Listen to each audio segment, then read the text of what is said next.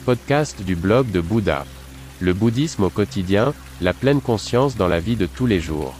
Bonjour et bienvenue sur Bouddha Blog, mon podcast avec des valeurs et avec un contenu plus profond. Votre canal pour les thèmes bouddhistes, la pleine conscience et la méditation.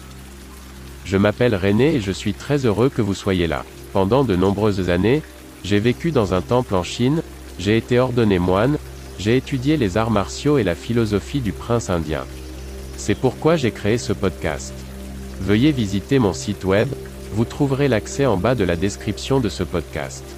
Bonne écoute. Suis-je maudit? J'ai eu une conversation très intéressante avec un ami cher. Cela fait longtemps que nous partageons le même chemin de vie, parfois nous nous voyons plus souvent, parfois moins. Au cours de la conversation, il m'a fait part de ses préoccupations et m'a dit que les choses n'allaient pas très bien pour lui en ce moment.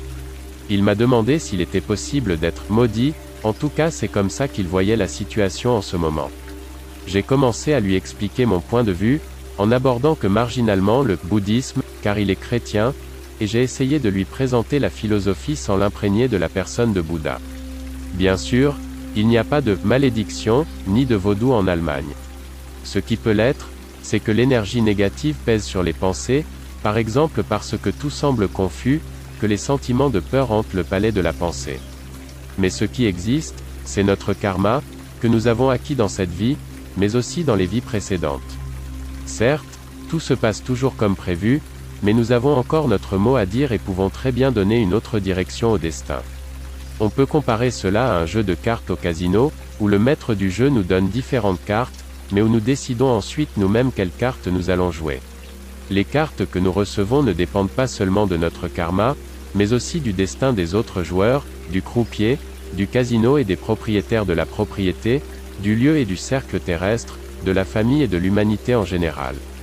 Le conseil que je lui ai donné était de se détendre, de mettre son esprit au repos, de laisser son corps prendre les décisions des temps à venir. Il m'a dit que ce n'était pas facile, je ne pouvais pas le contredire. Bien sûr, il est difficile de pacifier l'ego, d'instaurer le calme dans le palais de la pensée, cette partie est claire. Nous devons nous créer un lieu, sacré, où nous pouvons nous retirer, où nous sommes positifs. Et ce lieu doit se trouver dans notre palais de la pensée, en nous, en aucun cas à l'extérieur. Celui qui lutte contre les énergies négatives devrait placer un petit récipient avec du sel, qui absorbe comme par magie les énergies négatives de l'environnement. Les cristaux du sel nous aident à prendre conscience des problèmes, à absorber les mauvaises pensées. Toutefois, le sel doit être changé attentivement chaque jour. Rien que par cette action consciente, nous prenons conscience de la complexité de la question. Ce jour passera, cette année aussi, la vie se terminera bientôt, tout passe. Il y a certes des malédictions, mais elles ne sont que de l'énergie. Nous attendons de meilleures cartes, le chemin est le but. Messieurs, Éliminez votre haine envers moi. Bouddha, nom d'honneur de Siddhartha Gautama 560 à 480 avant l'année 0. Merci beaucoup d'avoir écouté le blog de Bouddha.